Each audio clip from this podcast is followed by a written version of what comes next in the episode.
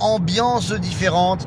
Je suis actuellement en Gaule et c'est donc euh, depuis la France que je vous fais cette petite vidéo. Et donc le mardi, eh bien c'est le Rav Cook. Et aujourd'hui, on va parler d'un tout petit enseignement, d'une petite pisca, d'un petit paragraphe du Rav Cook dans le livre Orota Torah, chapitre 11, pisca 7.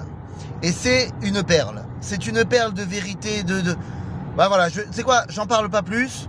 On va laisser le rabbin s'exprimer tout seul. Zechirat Torah mevia anava. Quand on se rappelle de la Torah, ça nous emmène forcément à l'humilité. J'ai pas besoin de t'expliquer, mon ami. Quand tu étudies la Torah, tu te rends compte à quel point, un, tu connais pas, à quel point il te reste à découvrir, et surtout, eh bien, tu te rends compte à quel point ça vient d'au-dessus de toi. Donc, quand tu es connecté à la Torah, tu peux pas être gava. Tu peux pas être quelqu'un qui est orgueilleux. Ça peut pas exister un vrai rabbin qui est orgueilleux. Parce que plus il est dans la Torah, plus il se rend compte qu'il n'est qu'un tuyau qui fait passer l'enseignement d'Akadosh Baruch Donc c'est sûr que, normalement, nous dit le Rav Kook, Zechirat Torah mevia l'idée anava. Qui le gasut aruach aniut de Torah. Quelqu'un qui est pauvre en Torah, c'est une preuve de Gassut Arouar. Gassut Arouar, c'est, il est, euh, comment dire, il est grossier. Il est grossier. Alors pas forcément dans les mots, mais le fait qu'il ne s'attache pas à la Torah, c'est que peut-être qu'il se suffit à sa vie en elle-même. Mais tu comprends pas que ta vie, tu l'as reçue en cadeau. Tu comprends pas que ta vie, elle t'a été donnée pour que tu en fasses quelque chose. Et qui va pouvoir t'enseigner bah, quel est ton but dans la vie? La Torah puisque la Torah a été donnée par le même personnage, entre guillemets évidemment, qui t'a donné la vie. Donc, Zechirat Torah, ça t'amène à l'humilité, et quelqu'un qui est Gavtan, c'est qu'il n'a pas de Torah, même s'il est habillé comme quelqu'un qui en a.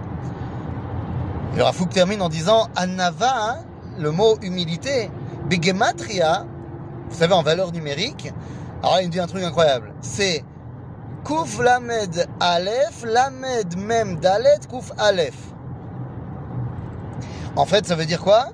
Kelo Lamad 101. Comme s'il n'avait pas étudié 101. Hein? Le mot Anava, c'est comme s'il n'avait pas étudié 101. De quoi on parle?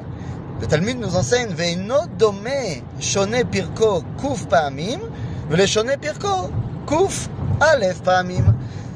Il n'est pas le même celui qui est revenu 100 fois sur son étude à celui qui est revenu 101 fois sur son étude. En d'autres termes, celui qui est revenu 100 fois sur son étude, ça y est, il connaît, il connaît. Mais le fait qu'il revienne 101 fois, ça montre que c'est pas parce qu'il veut tout simplement apprendre un nouveau contenu qu'il connaissait pas, mais il veut s'imprégner encore et encore de ce contenu parce qu'il se rend compte, plus il l'étudie, plus il dévoile des choses.